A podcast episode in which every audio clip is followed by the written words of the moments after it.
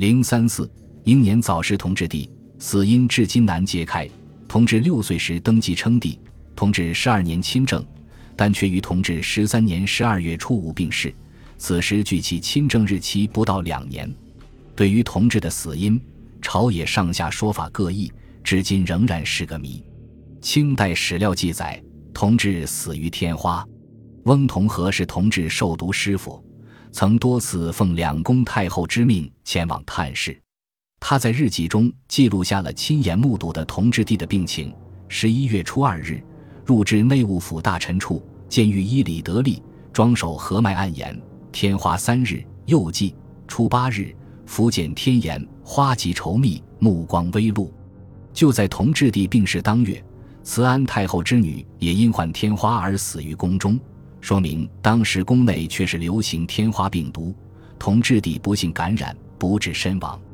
近来，学者在清代档案中发现了属于清代皇帝脉案当部的《万岁爷进药用药底部》，查阅了自同治发病来赵御医李德利庄守和入宫请脉的脉案、处方及服药记录，肯定同治帝是死于天花无疑。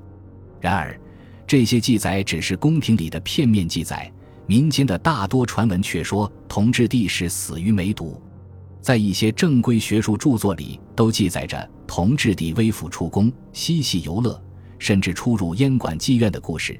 如萧逸山所著《清代通史》中就有同治因出游而患梅毒中致死亡的记载。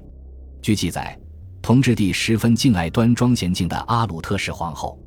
但慈禧太后不喜欢阿鲁特氏，每当皇后见到同治帝笑脸相迎时，慈禧就认为他狐媚惑主，于是限制同治帝宠爱皇后。慈禧特别喜欢是郎凤秀的女儿，强迫同治宠爱她，想册立其为皇后。但同治帝却不喜欢凤秀的女儿，在生母慈禧的干预下，婚姻不幸福的同治与太监宁臣常常微服外出寻花问柳。起初，人们对他的身份毫无所知，后来知道了也佯装不知。一些王公大臣屡次劝谏，也毫无成效。同治染上梅毒后，开始时毫无察觉，后来脸面、背部显出斑点，才找太医诊治。御医一见大惊，不知如何是好。慈禧却传旨向外界宣布说，皇上只是染上天花。御医们畏惧慈禧，按照初痘的医法开药。没有效果。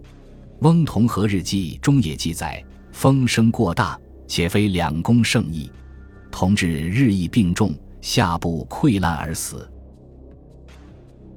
本集播放完毕，感谢您的收听，喜欢请订阅加关注，主页有更多精彩内容。